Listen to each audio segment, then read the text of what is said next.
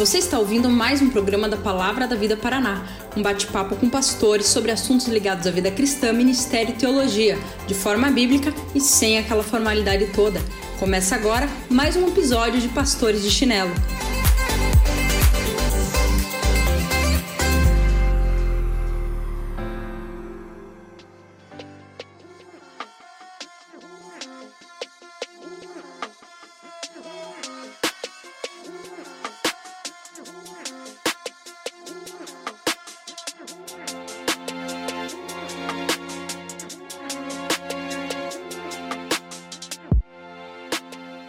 Fala galera, tudo bem? Seja muito, mas muito bem-vindo a mais um Pastores de Chinelo.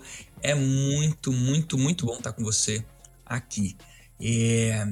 Esse Pastor de Chinelo tem sido bênção para você.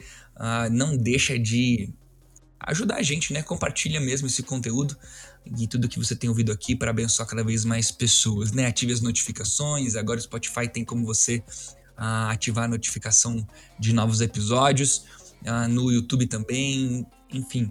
É muito bom ter você se relacionando com a gente. Se você quiser também, entre em contato com a gente ali através do nosso arroba pastores de chinelo no Instagram. A gente quer conversar com você na medida do possível, com certeza.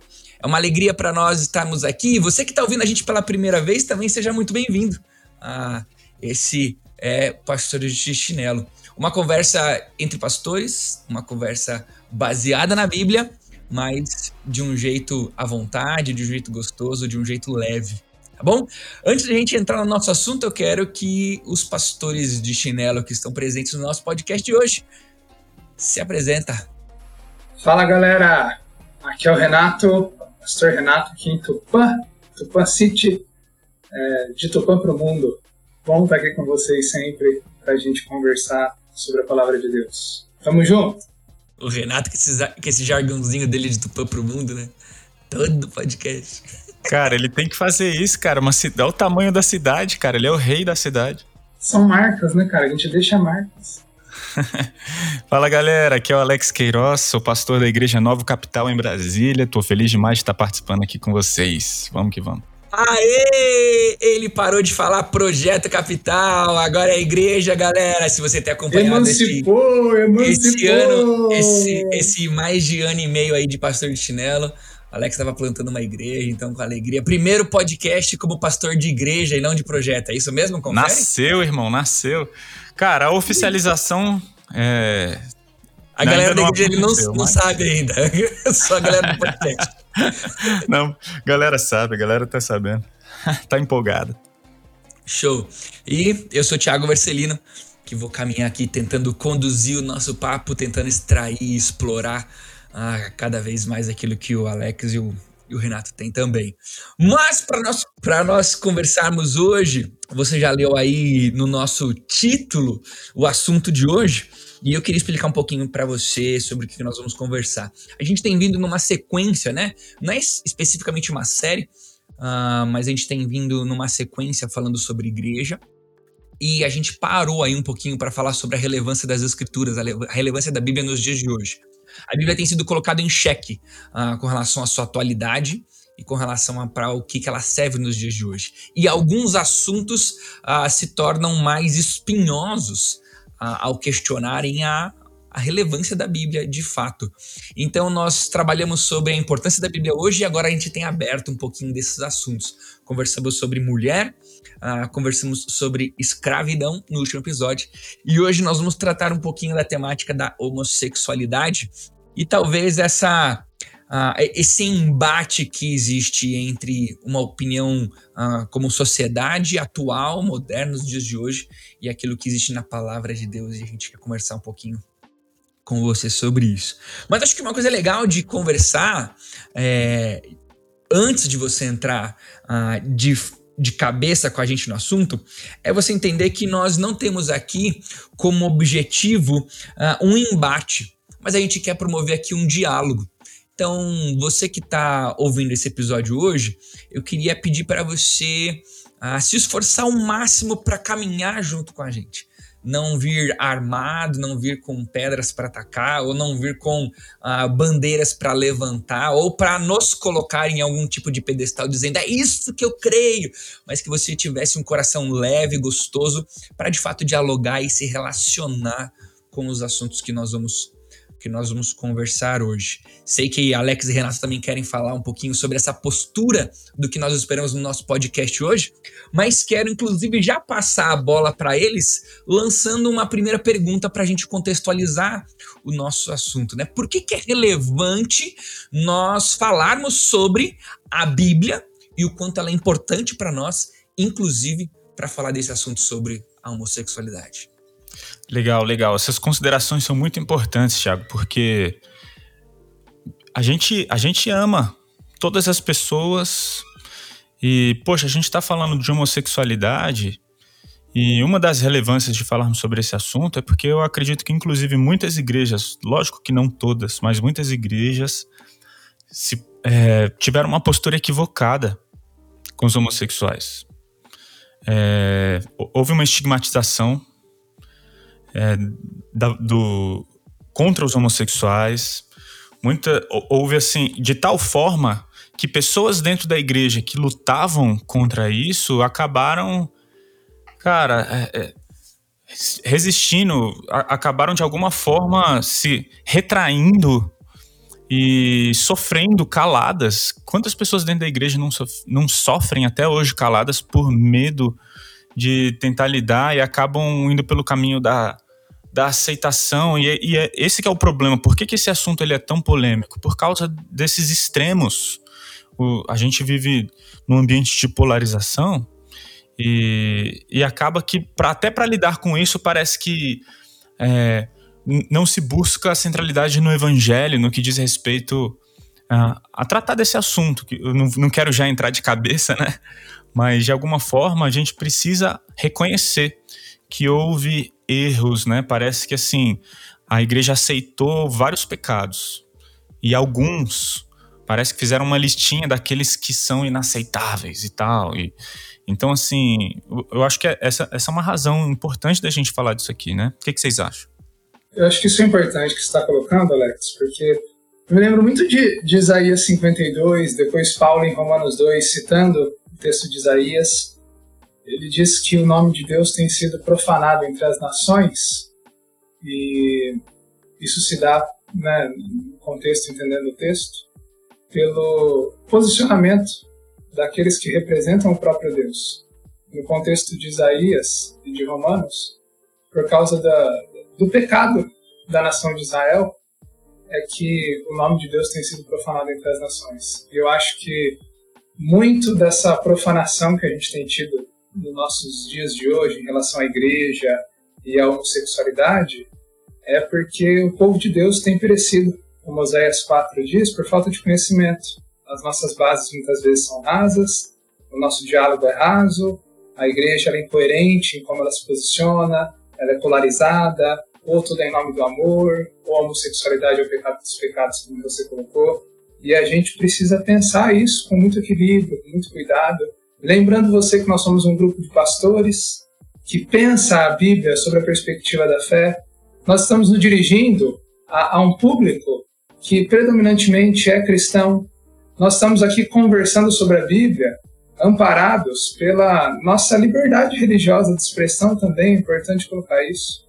Quando nós falamos de pecado, nós não estamos falando sobre crime constitucional, não estamos falando sobre é, desvio de comportamento social em relação ao que nós estamos aqui para falar do que cremos sobre a Bíblia e tentar principalmente confrontar a igreja sobre muitos erros que ela tem cometido a igreja de maneira geral tá bom? É, ao longo da história né? Acho que é questão importante para nós. Acho que é legal a gente pensar que uh, nós não estamos aqui para ganhar uma discussão a gente não quer aqui ganhar uma discussão é, mas também a gente não quer simplesmente achar uma linha intermediária. A gente não quer suavizar a palavra de Deus. A gente quer mostrar o que nela está escrito mesmo. É, a gente quer também demonstrar que nós sabemos que a Bíblia muitas vezes é um livro difícil de ser interpretado. Né, que, que demanda uh, empenho para ser interpretado, e que a gente parte de uma máxima bíblica de que nós amamos e respeitamos toda criatura de Deus, é, inclusive aquelas que não concordam com um ponto de vista que pode ser apresentado aqui. Não vamos deixar de amar, não vamos deixar de respeitar, não vamos deixar de querer de relacion nos relacionarmos com, com eles. Tendo dito isso, Fala, Renato, você se espichou aqui, para quem não tá vendo a gente, o Renato tem aquela espichada para falar.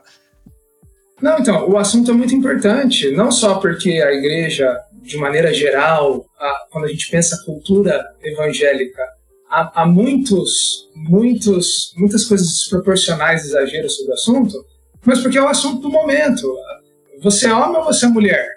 Tá, quando a gente fala sobre homem e mulher, a gente está falando sobre uma questão de sexo, de opção sexual, ou de gênero? Ah, o que define o que você é? O seu órgão genital? É uma escolha cultural? Ou isso é. é para onde a gente parte? O assunto é o assunto em questão. A gente está discutindo isso no esporte. Se o transgênero pode participar desse ou daquela modalidade. Então, o assunto ele é relevante para os dias de hoje, né? E assim, né, cara, é um assunto delicado. Tudo que for dito vai ser criticado, falado com amor ou não. E a gente tá querendo falar com amor, isso não significa que a gente não tá fa faltando com a verdade, né? A própria Provérbios fala que quem fere por amor mostra lealdade, mas o inimigo multiplica os beijos. Ou seja, a gente quer. A gente está falando isso porque a gente acredita que é verdade, mas muitas vezes a verdade dói, né? Então, para aquelas pessoas que estão nos ouvindo e pensam diferente da gente, cara, a gente te ama. Isso não significa que a gente tem que pensar igual. Muito pelo contrário, como o Tiago bem colocou no início aqui, a gente está falando da relevância das escrituras e o que a gente quer é mostrar o que, que a Bíblia fala sobre esse assunto que é delicado nos dias de hoje, né? Agora, esse assunto é delicado nos dias de hoje porque ele envolve várias coisas, né? O Alex, o Renato começou citando, né? Uh, um transgênero uh, no esporte, né? E as questões que envolve, que implica nisso, né? É, a, além de ser uma discussão social, é, se torna uma discussão teológica, porque a Bíblia se relaciona sobre isso, a Deus fala sobre isso. E outros assuntos envolvem essa pauta? Que, que assuntos são pontuais em que a Bíblia e a sociedade estão discutindo que envolve o assunto da homossexualidade? Pensar a sexualidade de uma pessoa, a sexualidade, não é só um desdobramento no fato se ela é homem ou mulher, se ele é homossexual ou heterossexual. Isso envolve o que nós pensamos sobre casamento. Isso envolve sobre como nós criamos os nossos filhos. Isso diz respeito a namoro.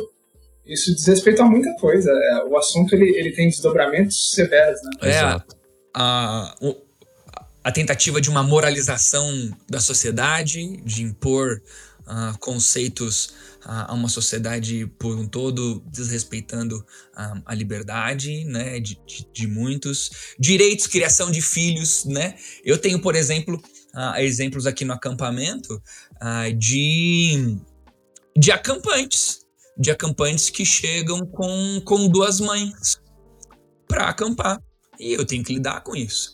Uh, essa criança tem que ser uh, respeitada dentro do quarto a maneira de lidar com ela, porque ela vai ser talvez a única no quarto que não tem um pai e uma mãe no sentido uh, do sexo masculino e feminino, mas tem duas mães no sentido de duas mulheres do sexo feminino cuidando delas, né?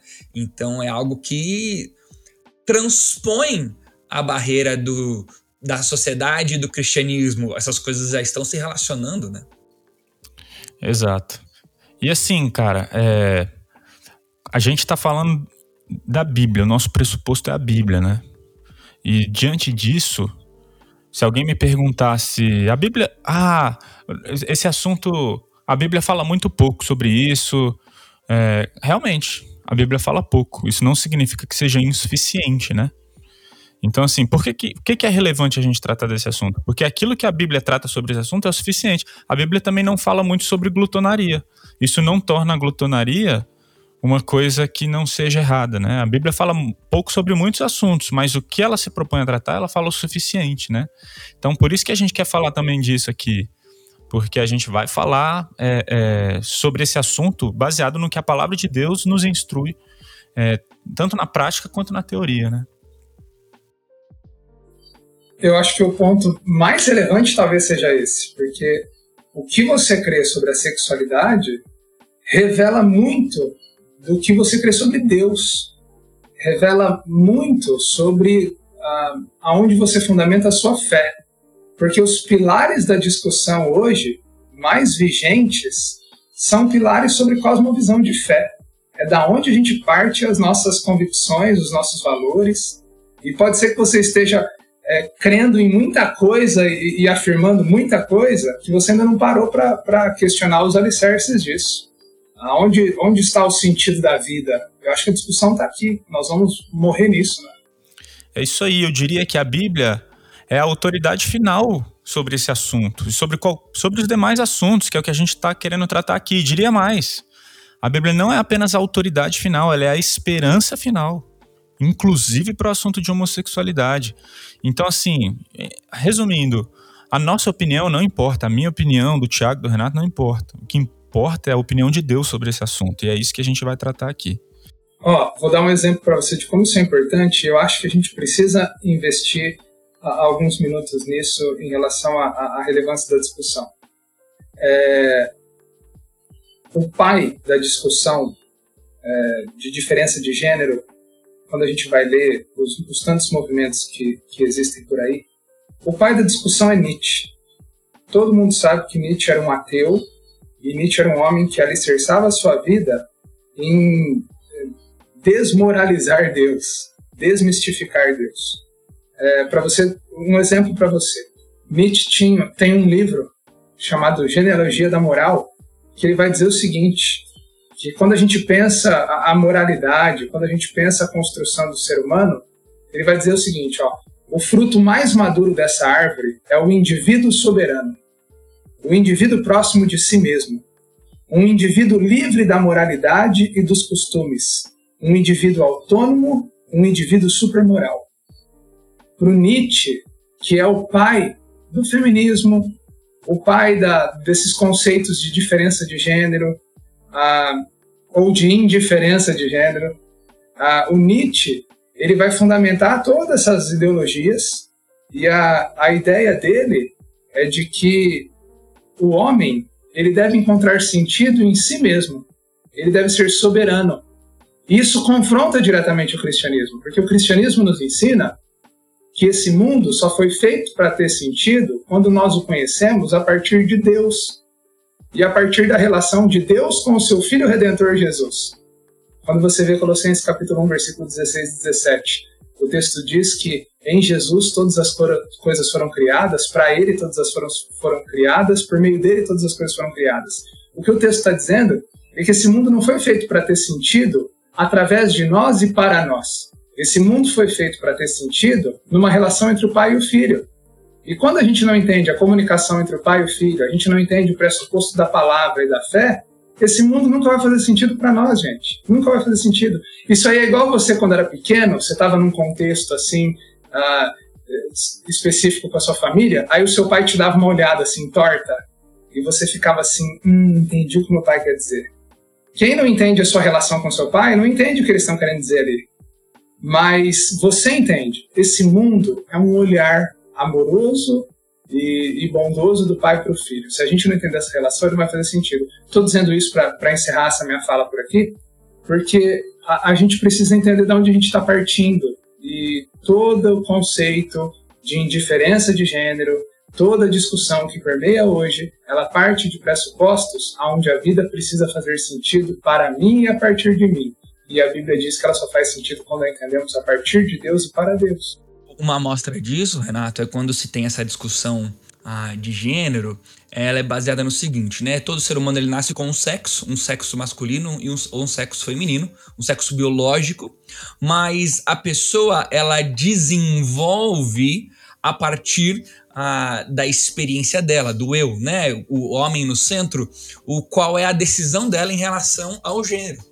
E aí sim escolher o gênero do qual ela vai viver, né? Uh, antigamente era, natu era, natural um menino uh, que nasce e sair da maternidade com roupinhas de menino e ser criado como menino. Uma menina sair da maternidade com roupinhas de menina e ser criada como menina. Hoje em dia, a questão é outra. Não é.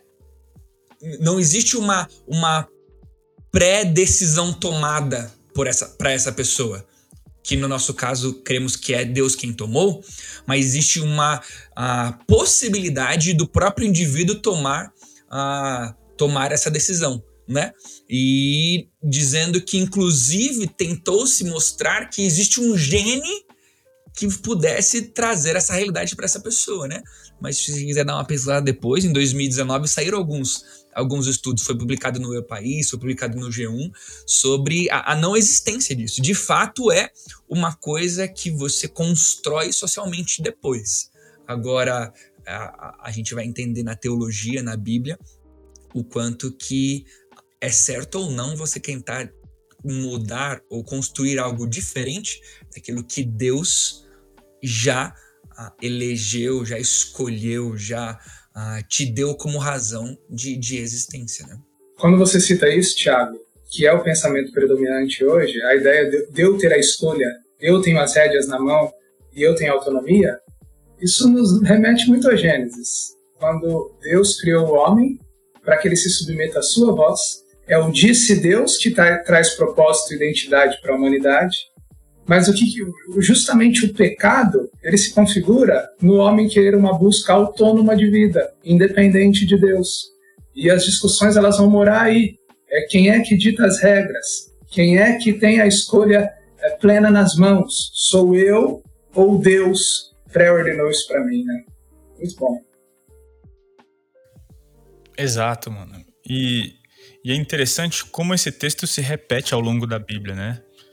Ele, ele eu sei que a gente pode fazer um, uma coisa mais cronológica, começando aí no Antigo Testamento, para explicar sobre esse assunto, mas de cara eu já posso falar que esse texto de Gênesis mencionado pelo Renato, deixará o homem pai e mãe e se, é, e se unir, Deixará o homem pai e mãe, se unirá a sua mulher e os dois se tornarão uma só carne. Ele é repetido tanto por Jesus quanto por Paulo. Então, assim, definitivamente, esse texto é a base é, para aquilo que a gente está falando, né? Que é o relacionamento, que é o casamento, que é a união entre um homem e uma mulher. Eu, eu, eu só ia comentar que definitivamente essa é a base mesmo, né? E, e, e, não é uma coisa simplista assim, ah, sempre eles usam esse texto. Cara, olha só, né?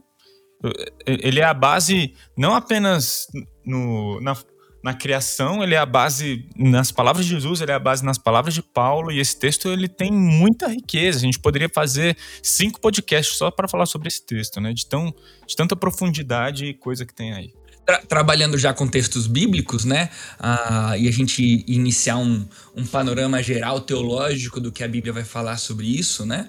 Ah, já passando para uma, uma próxima parte, ah, é interessante pensar Gênesis de 1 a 3, ah, antes da queda, como o ideal que Deus tinha para a criação dele. Deus cria com um ideal, e antes da queda, ele fala assim: ó, esse é o ideal que eu tenho. O problema é que a queda, ela deturpa esse ideal. A gente estraga esse ideal. A gente quer viver de um jeito diferente do ideal que Deus deu pra gente por causa da queda, por causa do pecado. Então, olhar para Gênesis 1 a 3 é olhar para qual é esse ideal de Deus. E Deus trabalha esse ideal quando ele cria homem e cria mulher. Olha só, Gênesis 1, 26 27. Acho que a, discussão vai, vai vai ser fundamentada aqui. Quando, quando a, gente, a gente pensa o ideal de Deus, o texto bíblico diz, Gênesis 1, 26, 27. Então disse Deus: façamos o homem à nossa imagem, conforme a nossa semelhança. Domine ele sobre os peixes do mar, sobre as aves do céu, sobre os grandes animais de toda a terra e sobre todos os pequenos animais que se movem rente ao chão. Criou Deus o homem à sua imagem, a imagem de Deus o criou, homem e mulher os criou. O que nós temos aqui nesse texto sobre a sexualidade? Nós temos o Deus trino, façamos o homem, o Deus que são três e é um, e nem o português sabe explicar isso direito. Ah, nós temos o Deus trino, criando a, humanidade à sua imagem e semelhança. Quando Deus cria a humanidade, nós precisamos entender em Gênesis que Deus a cria de uma forma estereoscópica. que, que é isso? Quando Deus cria a humanidade, ele a cria com um padrão estabelecido: macho e fêmea. Mas ele cria a humanidade com um padrão estabelecido na, no seu próprio caráter, na sua própria essência. O Deus que são três e é um, é um em sua essência, com três pessoas distintas, ele também cria a humanidade numa unidade plural. A humanidade, que é uma só essência, foi criada por Deus em duas formas: macho e fêmea. E isso é mais do que uma questão de órgão genital. Quando Gênesis 1, 26 27 diz que Deus cria homem e mulher à sua imagem e semelhança, ele está dizendo que homem e mulher, em suas funções diferentes, encenam o próprio Deus Trino. Homem e mulher, que são um em essência, em diferentes funções, encenam para nós, representam para nós o próprio Deus. Deus, mesma essência e formas diferentes, a humanidade, mesma essência e formas diferentes. Isso aqui na teologia a gente vai chamar de complementaridade. A ideia é de que, assim como Deus trino se revela, é, assim como Deus revela sua glória por meio da sua trinidade, ele revela a sua glória por meio da humanidade em homem e mulher, em diferentes funções. Isso não é, não é só órgão genital. Deus quer que homem o represente sendo homem. Há uma missão, há uma função. Deus quer que mulher o represente sendo mulher. A gente vê essa, a, a, repetição desse princípio lá em Efésios 5, a 22 e 23, ou 32 e 33 agora. Oh, dá uma olhadinha enquanto você está me ouvindo, você vai vendo aí. Mas quando fala para que uh, o homem tem que amar a, a mulher como Cristo amou a igreja, demonstrando que na função de homem e mulher se relacionando como um casal, uh, estaria evidente o tipo de amor que Deus teve com a humanidade. Na missão de homem amar incondicionalmente, na missão de homem amar sacrificialmente, estaria sendo ilustrada a, a obra de Cristo na cruz. Esse, esse princípio do Gênesis de mostrar o Criador, de mostrar Deus, de mostrar esse Deus triuno, ele se repete no casamento de Efésios. Na função de homem e na função de mulher, vocês têm o objetivo de mostrar quem Deus é. E só para fazer uma relação lógica, uh, o que se tornaria impossibilitado no caso de que se não fosse uma relação como Deus pediu que fosse homem e mulher qualquer relação que seja diferente disso, perde a função que tinha de mostrar o Criador. Alex. É, nesse, nesse aspecto aí, é por isso que não era bom que o homem estivesse só. Não é porque ele estava se sentindo sozinho. Mas como representante de um Deus trino, ele não poderia representar Deus sozinho, assim como é, ele precisava de alguém que lhe complementasse, assim como Deus Pai, Deus Filho e Deus Espírito Santo se complementam, né? Então, cara, o casamento é a representação de Deus. Colocar. Não, não se basear nesse complemento ideal de Deus é manchar o propósito da imagem de Deus, é, é manchar o propósito do homem, né? É manchar o propósito para o qual Deus criou o homem. Tanto é que quando a gente vai ler Romanos capítulo 1, em Romanos capítulo 1, Paulo explicando né, a, a, a relação do ser humano com Deus, ele, ele, ele tem em mente Gênesis 1. Ele está remontando ali Gênesis 1. Ele vai dizer que o homem que foi criado para a glória de Deus virou as costas para Deus. O homem que foi criado para encontrar sua identidade em Deus, ele agora está olhando só para o seu próprio coração. E qual que é um desdobramento prático do homem é, virar as costas para Deus? É mulher se inflamar de paixão por mulher e homem se interessar por homem. É a deturpação da imago Dei é a deturpação do projeto estereoscópico de homem e mulher. É, cara, é, é brilhante isso. Desculpa, Alex. É brilhante isso de que uh, não é só sobre órgão genital, né? Não é só sobre uh, que Deus fez homem e mulher. Porque é comum, né? Numa discussão simplista dentro da igreja, vão dizer: ah, é porque Deus criou homem e mulher. Ele fez homem, não fez outra coisa a não ser homem e mulher. Isso, assim, isso, isso é um pedacinho da linda verdade que existe por trás da necessidade de existir homem e mulher, que é refletir a imagem e glória de Deus. Né? Ser homem e mulher é ter um chamado diante de Deus, um chamado para se pensar a paternidade, a maternidade, se pensar o matrimônio, é, se pensar a, a, responsabilidade social. Ser homem e mulher é ser chamado para representar a beleza de um Deus que é trino. Cara, eu, eu acho que vale a pena a gente ler Romanos 1, 26 e 27, que é o texto que o Renato citou. Né? Renato falou agora que diz assim: eu vou ler na versão NVT, que eu só tenho usado NVT. Por causa disso, Deus os entregou a paixões vergonhosas. Até suas mulheres trocaram suas relações sexuais naturais por outras, contrárias à natureza. Da mesma forma, os homens também abandonaram as relações naturais com as mulheres e se inflamaram de paixão uns pelos outros. Começaram a cometer atos indecentes, homens com homens, e receberam em si mesmos o castigo merecido pela sua perversão, né? Cara, esse é um dos textos clássicos para falar que homossexu a homossexualidade é errado, né? Só parênteses. Patroci patrocina nós, NVT. vamos ver, vamos ver se vai. E aí, nessa perspectiva, a gente vê que não é apenas a homossexualidade é uma perversão do ideal natural que a gente está falando aqui, que Deus projetou no casamento, na criação, no casamento entre um homem e uma mulher, né? E, cara, é muito clara a, palavra. E aí, então, por que da, da, homossexualidade? Como já foi mencionado aqui, é por causa do pecado, né? É, isso a gente. E eu achei lindo quando nas considerações do início alguém mencionou, a gente não está criminalizando como muitas pessoas às vezes estão querendo falar, ah, a gente quer acabar com, com os direitos dos homossexuais. Ninguém quer acabar com os direitos dos homossexuais, né? Fazendo essa leitura bíblica, a gente quer mostrar que a Bíblia trata isso como pecado, né? A Bíblia trata isso como antinatural. É, então, assim, em, em, em, última instância, o que, que, é isso? É errado, é pecado, né? Deus criou o homem é, de maneira perfeita, Deus criou o casamento de maneira perfeita, mas o pecado entrou no mundo, Gênesis capítulo 3. E aí houve vários tipos de deturpações e essa é uma manifestação. E aí é, o que, que é interessante, né? O que, que Deus faz diante disso? Quando, em Romanos 1, quando o homem vira as costas para o seu Criador, quando o homem busca essa autonomia do Criador, o que, que acontece? Deus os entrega as paixões vergonhosas e e dá um castigo, final do versículo 27, um castigo merecido por, por sua perversão. Ou seja, cara, Deus odeia esse pecado, assim como Deus odeia vários outros pecados. A gente vai ponderar mais sobre tudo isso, mas, cara, de acordo com a palavra de Deus, eu sei que a gente já foi para Romanos, mas Deus não se agrada disso, né? É legal, porque posto esse, esse pressuposto nosso, essa, essa base, a gente consegue é, por exemplo, entender que na Bíblia o fato de existir apenas homem e mulher faz com que a gente não tenha que discutir, biblicamente falando, o sexo, a orientação sexual e o gênero. Existe homem e existe mulher.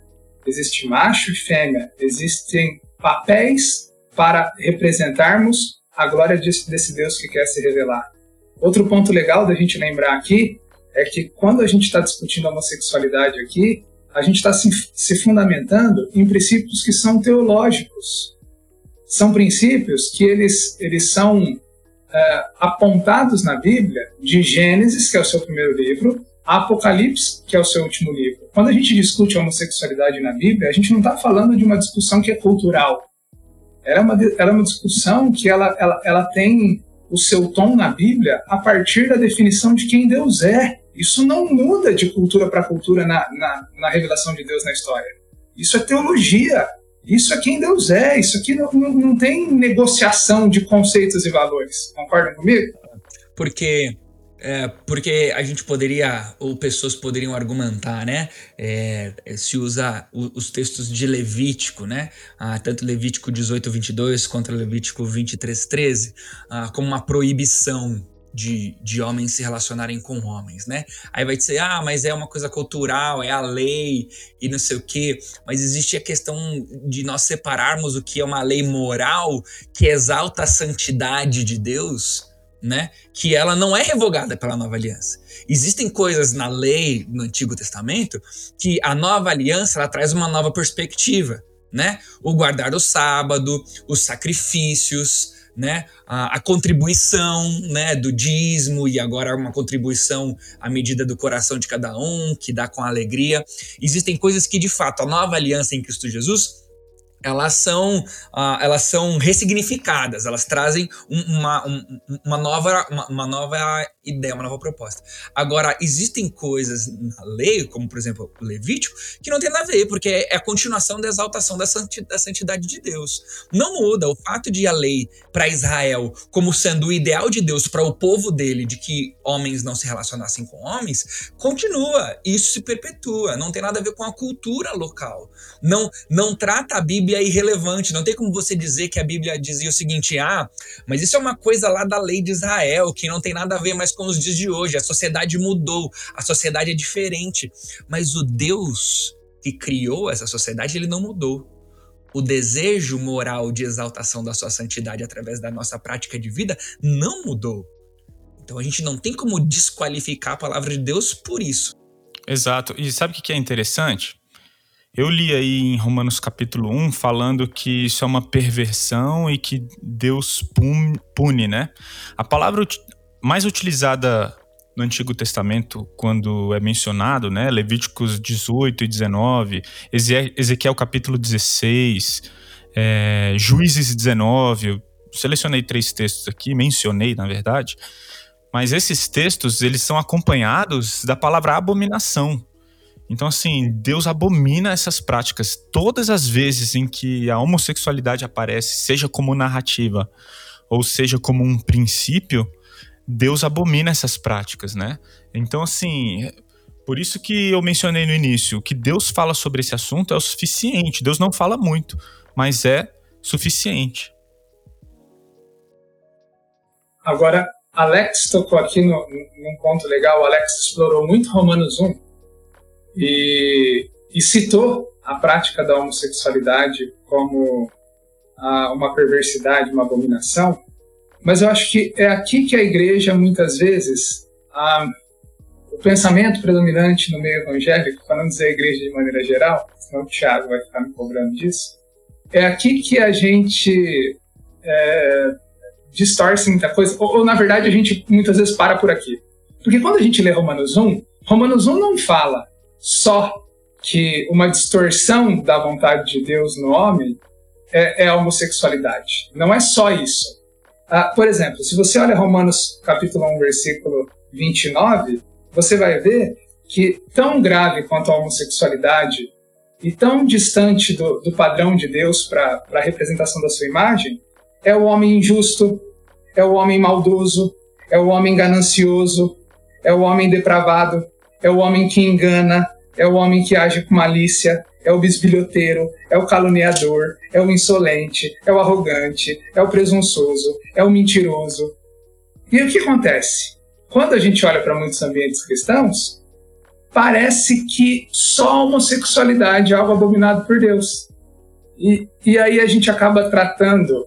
Vamos só, vamos só imaginar. Imagina que você está lá no seu pequeno grupo da igreja, e lá no seu pequeno grupo da igreja chega um casal de namorados que você sabe que cultiva relação sexual, você sabe que eles não estão cometendo um crime por ter relação sexual fora do casamento, mas você sabe que, biblicamente, a fornicação é pecado. E aí aquele casal de namorados heterossexual, ele chega lá na sua roda de pequeno grupo. Como é que você os recebe? Bem, olha, eu sei que ele não é um crente, eu sei que ele está aqui, vou acolhê-lo, tal, tal, tal. Agora imagine se nessa mesma roda de pequeno grupo chega um casal homossexual e queira participar. E, deixa uns, e, e dê uns beijinhos Você assim, trata... um na frente do outro. Hum, pegue na mão, faça carícias na mão. Você trata da mesma maneira?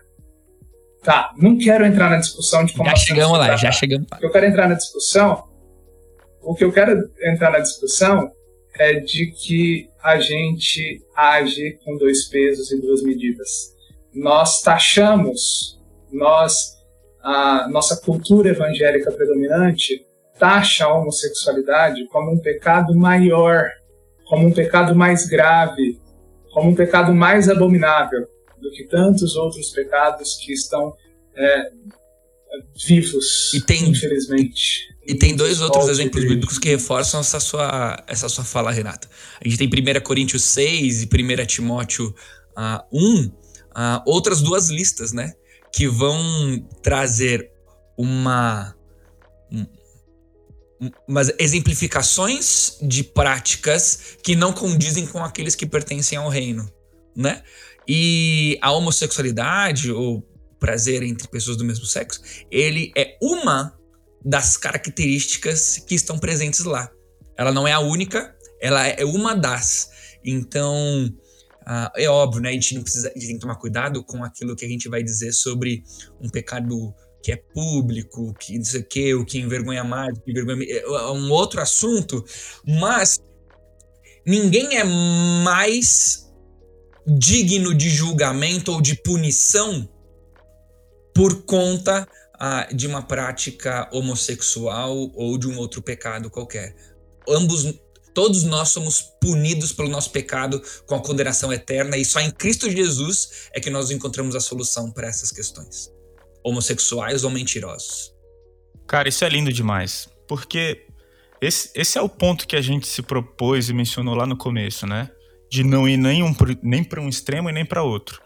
E o que soluciona isso, definitivamente, é o evangelho.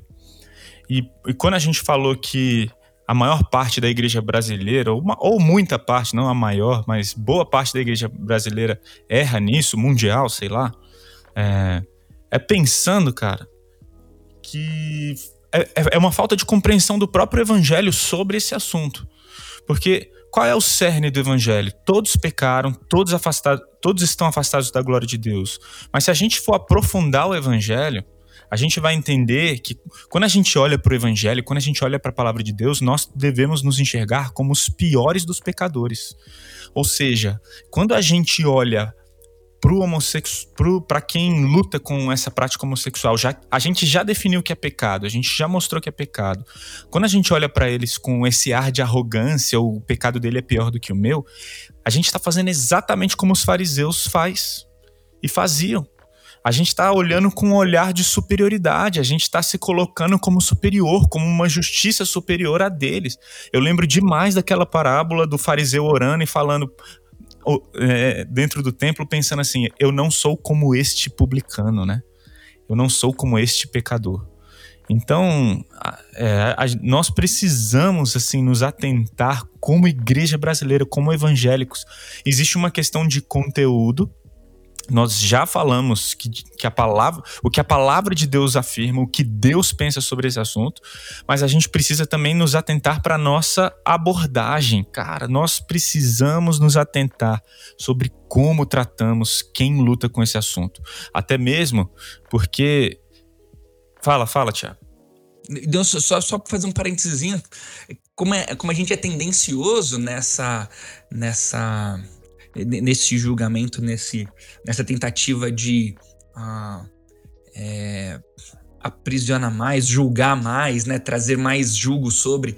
Ah, quando pessoas, inclusive, usam lá o, o exemplo de Sodoma e Gomorra, aquele episódio bizonho ah, de Ló com os anjos dentro de casa, e daí o povo fora pede para trazer os homens para fora, para abusar deles e não sei o quê. E por causa disso a gente traz aquela mentalidade de que ah, alguém que tem atração por outra pessoa do mesmo sexo, ela é mais depravada do que um outro ser humano hétero. E, e não é verdade, não tem nada a ver. Entendeu? É, eu, nós podemos ser qualquer pessoa, né, para não falar nós e eles, para não fazer essa distinção, qualquer pessoa pode ter impureza, malícia, lascívia, in, é, desejos é, de imoralidade sexual, às vezes mais complicados diante da sociedade do que alguém que tem um desejo por alguém do, do, do mesmo sexo. Que possui uma vida regrada, uma vida saudável, uma vida justa, uma vida, ah, talvez não, não biblicamente, mas uma vida piedosa, né? Mas a gente fica julgando que a prática homossexual ela é pior do que a prática homossexual em relação, com relação à impureza. Né? Por causa de até associações bíblicas injustas, né? Exato, cara. Exato. Então, eu, eu acho que para fechar essa ideia, né, a gente precisa olhar para o Evangelho, observar o que, que o Evangelho fala sobre nós mesmos, sobre o nosso próprio pecado, enxergar toda vez que alguém usar 1 Coríntios 6 ou, ou 1 Timóteo 1, como o Tiago mencionou, para falar contra a homossexualidade, a gente tem que também perceber se a pessoa está falando com arrogância, né? Porque, cara, às vezes a pessoa vai virar para você e falar: Você viu fulano de tal assumiu ser homossexual? É hora de você virar e falar. E, e você, tá lutando contra qual peca pecado, né? então, cara, é assim: a gente precisa tomar esse cuidado. Esse, é isso que a gente quer falar sobre.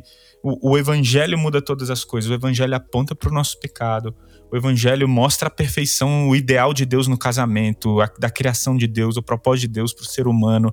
E a gente viu que o pecado manchou todas as coisas e nós nascemos no pecado. Então, assim, é, a gente tem que se atentar para que o como o evangelho trata desse assunto, né? Porque Deus quer resgatar, Deus quer transformar. Por isso que a gente falou aqui que a palavra de Deus não é apenas autoridade para falar desse assunto. A palavra de Deus é a esperança. Se você luta com isso, cara, nós que queremos chamar Deus te ama. Ele quer transformar sua vida. E é, existem igrejas, existem pessoas que se atentam a isso e querem te ajudar. Existem pessoas que querem caminhar com você. Existem pessoas que não vão colocar o dedo na sua ferida. Existem homossexuais sofrendo por conta do seu pecado. E nós queremos ajudar, nós queremos amar, nós queremos de alguma forma ser suporte, queremos ser a igreja né, nesse sentido. Então, tamo junto. Eu gosto muito de um episódio que ele me marcou bastante, do Ravi Zacarias, um apologeta do nosso tempo. Esse episódio, eu sempre cito ele porque ele, ele revela ah, bastante a coerência que a gente quer mostrar que deve ser em relação ao pensamento bíblico, mas esse episódio também confronta a incoerência que muitas vezes a gente vê. É, eu me lembro quando o Ravi Zacarias ele estava num, entrevista e aí uma, uma repórter perguntou para ele o seguinte, na verdade ela fez uma afirmação e o confrontou. Ela disse o seguinte, ela falou assim, Ravi, é, vocês cristãos são incoerentes. Aí ele disse por quê? Porque quando o assunto é racismo, vocês se levantam contra o preconceito, dizendo, ó, oh, racismo é preconceito. Mas quando o assunto é homossexualidade, vocês não fazem da mesma maneira. Tá vendo? Olha só vocês, como vocês são incoerentes. Por que, que um é preconceito e o outro não é? Aí o Rabi disse o seguinte: olha, deixa eu explicar para você. Quando nós pensamos a sexualidade de alguém, desculpe, a, a, a, etnia de alguém, a raça de alguém, nós entendemos que a, a etnia de uma pessoa é algo sagrado. Deus fez a etnia de uma pessoa plural. E quando nós respeitamos isso, dentro das possibilidades que Deus nos deu, nós agradamos a Deus. Então, o que defende, ah, quando, alguém, quando alguém é contra a pluralidade da etnia, a gente se levanta contra. A gente entende que isso é preconceito. O mesmo exercício a gente faz sobre a sexualidade.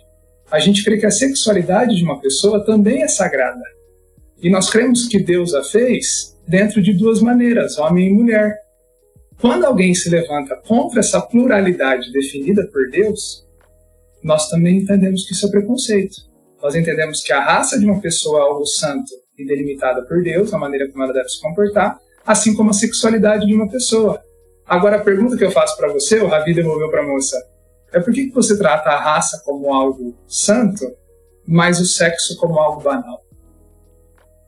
Então, o legal do pensamento é a coerência do pensamento cristão, cristão, mas também pensar o seguinte: a incoerência que muitas vezes a gente vê é a seguinte: se a homossexualidade é pecado porque ela deturpa o sagrado, o sexo antes do casamento também deturpa o sagrado, o divórcio também deturpa o sagrado, o, o, menino que fica passando a mão na menina lá no namoro também, a, a, a masturbação também é sagrado e deturpa o padrão de Deus. E olha só como a gente é incoerente, tratando um como pior que o outro. Né? Agora, a gente for pensar é, numa, numa prática desse, desses princípios, né? A prática dessa ideia que a gente propôs aqui, os textos bíblicos que nós olhamos e, e, e cuidamos, né? Lembrando que que existe uma intenção de conversar com, com o cristão e, e, a maneira de ele lidar com esse assunto, até porque alguém que talvez não entenda na Bíblia como o nosso fundamento de vida, de prática, é, possa até se sentir como algo ofensivo, né? Ah, mas eu não escolhi gostar de pessoas do mesmo sexo. Ah, simplesmente isso aflorou dentro de mim né? É, eu acho que tem coisas para a gente lidar nesse sentido, para que a gente possa ir para um, um, uma proposta, né? Para você que está na igreja, o que você faz agora? Para você que está lutando contra isso, conhece o evangelho e não quer mais viver isso, né? Demonstrando que a nossa intenção aqui ah, é a você que não crê na Bíblia como palavra de Deus e de repente ouviu a gente hoje, isso não é uma proposta de moralização da sociedade nossa conversa não é como uma proposta de moralização da sociedade. Nós não queremos dizer a sociedade precisa ser do jeito que a Bíblia está dizendo que é. A gente tem um desejo, um desejo de transformação que o Evangelho causa. Mas a nossa intenção não é mostrar como a sociedade deve agir. o assunto não é político-social. O assunto é os cristãos, pessoas que entendem o que o evangelho pode fazer diferente. O que, que a gente faz diante dessa situação e dessa realidade? Cara, é, é, é, muito bom a gente falar disso, porque a gente vai no cerne de muitas perguntas, né? Essa, essa é uma delas. Pô, mas eu nasci assim, eu não escolhi ser assim. A gente precisa entender mais uma vez que Deus criou um ideal. E por que, que eu estou repetindo isso? Porque quando o pecado manchou todas as coisas, a gente tem que entender que o pecado manchou a nossa natureza, né? Então, o que isso significa? Quais são as implicações disso? Que nós nascemos pecadores. E existem vários pecados. Eu não luto com os mesmos pecados que o Tiago, talvez a gente lute com os, é, por pecados diferentes. O pecado, o Tiago não luta com, em todos os aspectos com o mesmo pecado que o Renato, né? Talvez Então, aonde Até tô... porque eu luto com bem menos pecados que o Renato. então, diante disso, aonde eu quero chegar? Cara, eu luto com alguns pecados que foram detur... a minha natureza foi deturpada pelo pecado. E o que, que isso significa? Que eu luto com alguns pecados. Talvez se eu mencionar alguns deles aqui, você vai falar, mas eu não luto contra isso. Beleza. Você está entendendo? E, e, se você luta com esse pecado, não é porque você nasceu assim. Isso não é uma justificativa.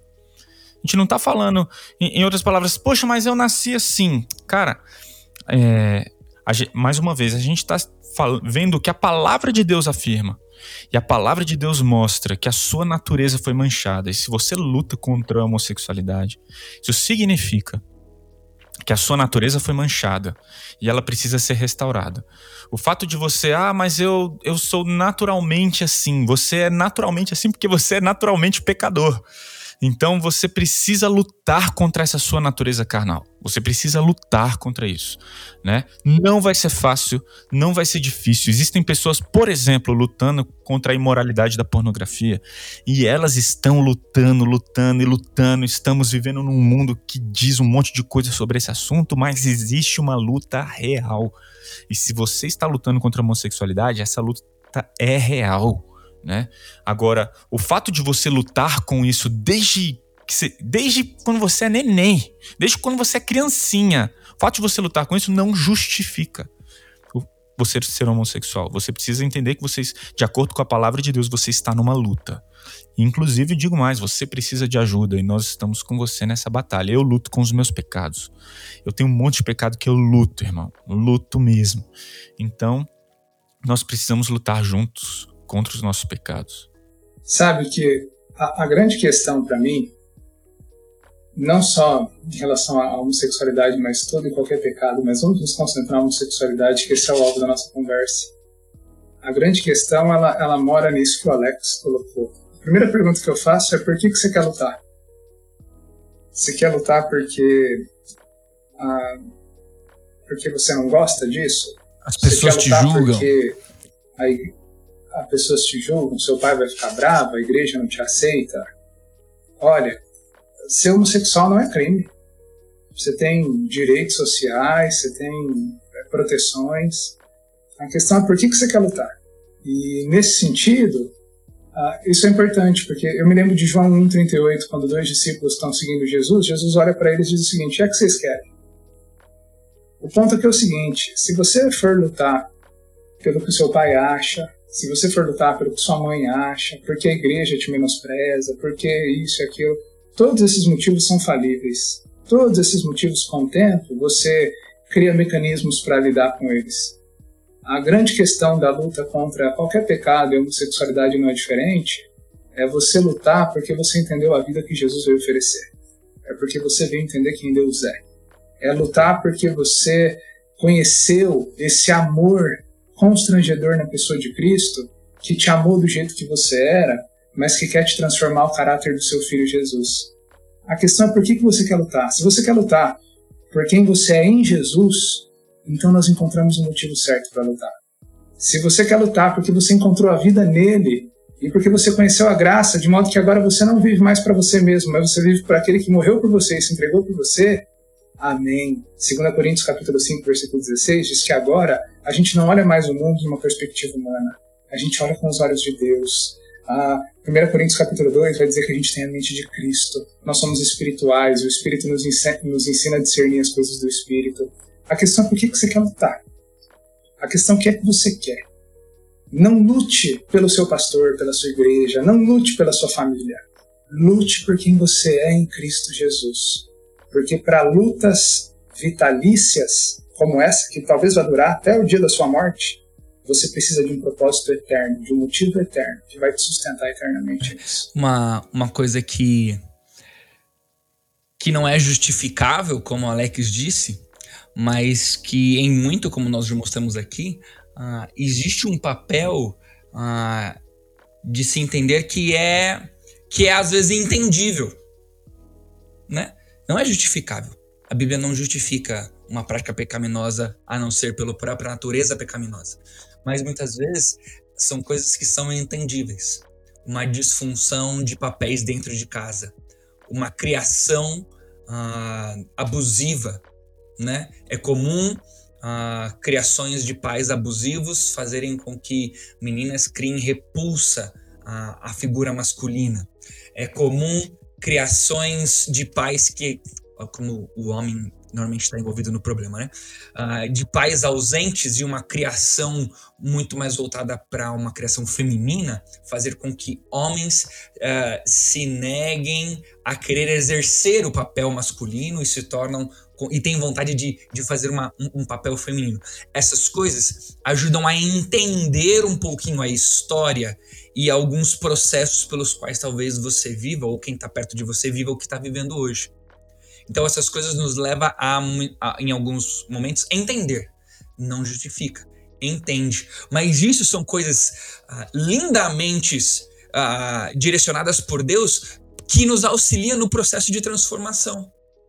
Né, eu queria ah, contar aqui, como forma de glorificar a Deus, ah, uma caminhada que eu tive com ah, com uma pessoa próxima, é, que por, por, uma misericórdia de Deus, por um, um carinho de entendermos a palavra, uma caminhada, nós levamos quatro anos para que conseguisse de uma prática homossexual a libertação do desejo pela mesma pessoa.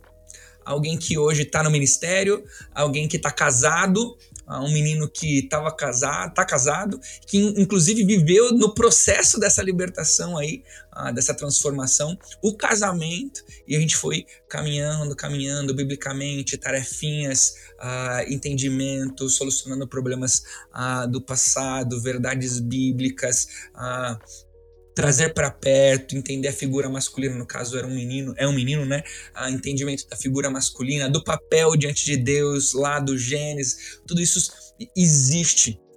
Não é uma cura, não é algo que é um remédio, mas é uma transformação para vivermos uh, o ideal que Deus deseja que a gente viva, né? Sabe o que eu acho massa nesse exemplo que você dá, Thiago? É o fato de que Cristo não veio nos libertar dos nossos desejos. Ah, os meus contextos, os meus traumas, os meus traumas, a minha natureza pecaminosa, elas influenciam o meu desejo. Agora, Cristo veio me libertar da tirania dos meus desejos. Cristo veio dizer para mim que eu não preciso ser definido pelo que eu desejo. Eu não preciso ser definido pelo contexto em que eu fui criado. Eu não preciso ser definido pelas minhas tendências. Eu posso dizer não para essas coisas. Eu posso dizer não para essa tirania que, que me consome. E eu posso dizer sim para Ele. Eu posso dizer sim para viver para Ele, para querer agradá-lo, para me submeter a Ele.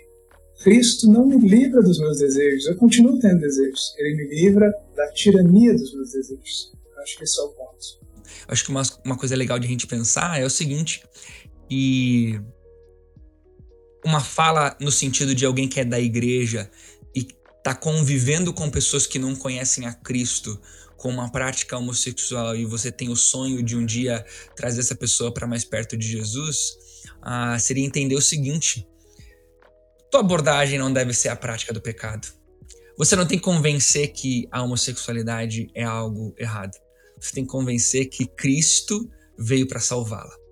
E a partir de uma transformação em Cristo Jesus, de uma condição pecaminosa que todo ser humano vive, é que o conhecer da palavra gere transformação. Mas não caia na burrice de militar para um padrão moral e ético de sociedade. Não caia. O seu papel é mostrar Cristo. O teu papel não é mostrar uh, o plano de Deus para o casamento em si. Talvez o plano de Deus para o casamento te ajude a ilustrar quem Cristo é. Mas o teu papel é mostrar Cristo. Essa não é tua pauta, entendeu? Essa, essa não é a razão de você viver. A razão de você viver é mostrar Cristo Jesus. É, eu acho que isso aí, Thiago, é, é mais ou menos assim, né? O problema da pessoa não é a luta contra a homossexualidade. O problema da pessoa é a natureza pecaminosa. Existe algo mais profundo, né? E Deus quer libertar ela é, das consequências do pecado como um todo, né? Deus quer libertar ela completamente dos, da escravidão do pecado. Deus quer libertar ela para uma vida plena aqui na terra. Deus quer libertar a pessoa para uma vida eterna, para uma vida abundante. Então, o, o, essa luta, para quem luta com, com, com esse pecado, apenas mostra o caminho para que a graça de Deus alcance aquela pessoa. Muito bom. Ó, as minhas considerações finais aqui. É, eu chamaria você a ler Tito 2, Tito capítulo 2, dos versículos 11 a 14, e, e a entender o seguinte: como é que eu posso entender tudo isso na perspectiva da graça. Isso tudo que a gente está falando, conhecer Jesus. Como é que a graça que se manifestou salvadora a todos os homens, ela me leva para a direção de Jesus. Aonde Jesus quer que eu, para onde Jesus quer que eu caminhe?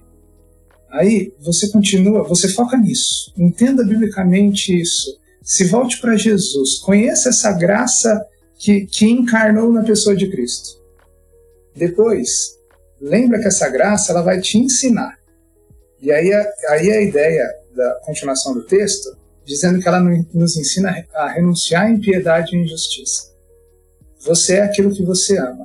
Como é que você pode amar mais a Jesus do que a tua dificuldade, do que os teus desejos? Como é que Jesus pode te libertar dessa tirania dos seus desejos? A graça também vai te ensinar a renunciar a essas coisas para você viver de maneira santa, justa e piedosa.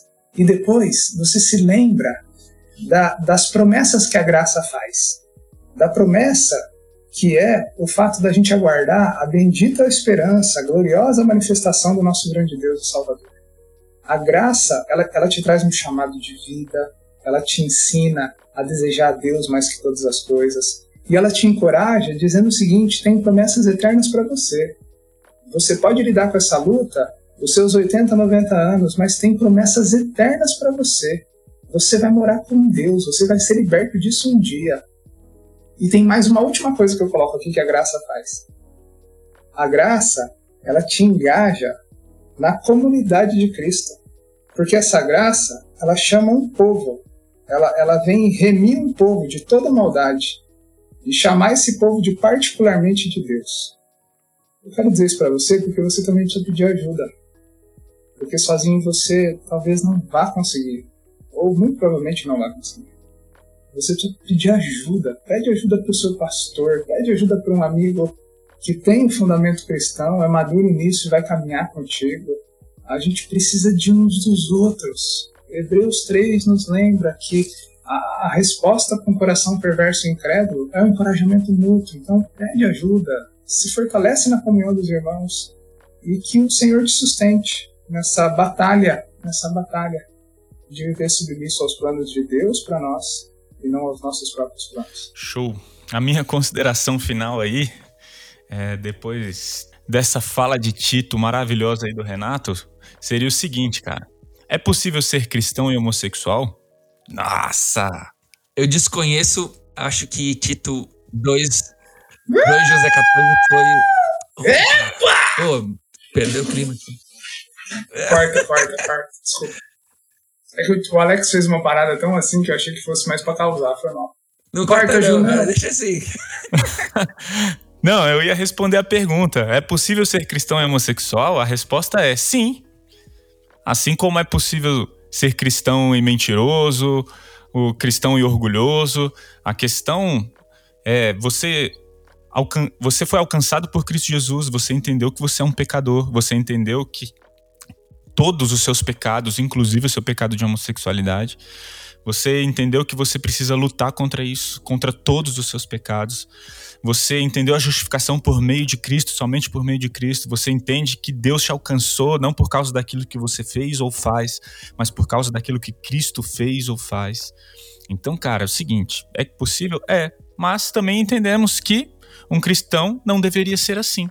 É possível um cristão ser homossexual? Sim. Ele deveria ser homossexual? Não. Então lute contra isso, porque a sua luta contra esse pecado evidencia a sua verdadeira salvação. E aí, cara, a gente tem que se lembrar: diante do evangelho só existem pessoas pecadoras e ruins. A diferença é: existem pecadores arrependidos, os verdadeiros cristãos, e os não arrependidos, aqueles que querem viver na prática do pecado. Então, mano, vamos para cima. É, Confesse a Jesus, confesse todos os seus pecados a Cristo, confesse que você quer viver por Ele, para Ele, confesse que você precisa dele, que você sem Ele não é nada, você não consegue agradar a Deus. E vamos dar as mãos e lutar contra o nosso pecado, sabendo que temos um Salvador cheio de graça, pronto a não apenas nos perdoar, mas a nos transformar segundo a sua imagem. A 1 João 5,2 vai dizer que por praticarmos os mandamentos de Deus, demonstramos que amamos a Ele, né? Ah, se a gente não deseja praticar aquilo que Deus tem como ideal para nós, talvez precisamos questionar o quanto amamos a Ele ou não, né? Se amamos a Ele, queremos viver do jeito que Ele, ah, que Ele pediu para que vivêssemos, ainda difícil que seja, por mais difícil que seja, devemos praticar como forma de demonstração que o amamos. Galera, esse foi mais um Pastor de Chinelo e foi muito bom ter você com a gente. Se você quiser mandar mensagem, ah, conversa com a gente, mas a gente está aí para ajudar você naquilo que você precisar. Um abraço e até o próximo. Valeu!